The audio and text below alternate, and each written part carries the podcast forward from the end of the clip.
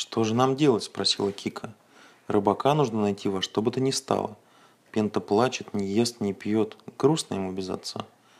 «Ну как его найдешь?» – сказал ты не толкай. «Орлы идти не нашли его. Значит, никто не найдет». «Неправда», – сказала Авва. «Орлы, конечно, умные птицы, и глаза у них очень зоркие, но искать человека умеет только собака. Если вам нужно найти человека, попросите собаку, и она непременно отыщет его». «Зачем ты обижаешь орлов?» – сказала Ави хрю-хрю. «Ты думаешь, им было легко в один день облететь всю землю, осмотреть все горы, леса и поля? Ты вот валялась на песочке, бездельничала, а они трудились, искали». «Как ты смеешь называть меня бездельницей?» – рассердилась Авва.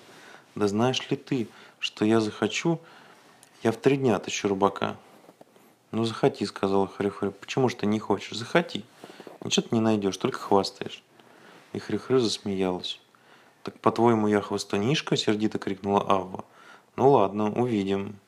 И она побежала к доктору. «Доктор», – сказала она, – «попроси-ка Пенту, пусть даст тебе какую-нибудь вещь, которую держал в руках его отец». Доктор пошел к мальчику и сказал, «Нет ли у тебя какой-нибудь вещи, которую держал в руках твой отец?»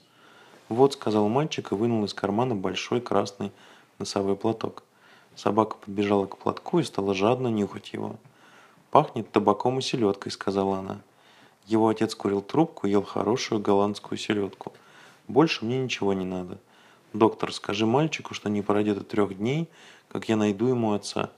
Я взбегу вверх на ту высокую гору». «Но сейчас темно», — сказал доктор. «Не можешь же ты искать в темноте?» «Ничего», — сказала собака. «Я знаю его запах, и больше мне ничего не надо. Нюхать я могу и в темноте». Собака взбежала на высокую гору. «Сегодня ветер с севера», — сказала она. «Понюхаем, чем он пахнет». Снег, мокрая шуба, еще одна мокрая шуба, волки, тюлени, волчата, дым от костра, береза. «Неужели ты в самом деле чуешь столько запахов в одном ветерке?» – спросил доктор. «Ну, конечно», – сказала Ава. «У каждой собаки удивительный нос. Любой щенок чует запахи, каких вам никогда не учуете». И собака стала нюхать воздух опять. Долго она не говорила ни слова и, наконец, сказала – белые медведи, олени, маленькие грибочки в лесу, лед, снег, снег и, и, и пряники, спросил ты не толкай. Нет, не пряники, ответила Авва. Орехи, спросила Кика. Нет, не орехи, ответила Авва. Яблоки, спросила Хрю-Хрю. Нет, не яблоки, ответила Авва. Ни орехи, ни пряники, ни яблоки, а еловые шишки. Значит, на севере рыбака нет. Подождем, когда подует ветер с юга. «Я тебе не верю», — сказала Хрю-Хрю. Все ты выдумываешь, никаких ты запахов не слышишь, а просто болтаешь вздор. «Отстань!» – крикнула Ава. «А не то я откушу тебе хвост». «Тише, тише», – сказал доктор Айболит. «Перестаньте брониться. Я вижу теперь, моя милая Авва, что у тебя и в самом деле удивительный нос. Подождем, пока переменится ветер. А теперь пора домой.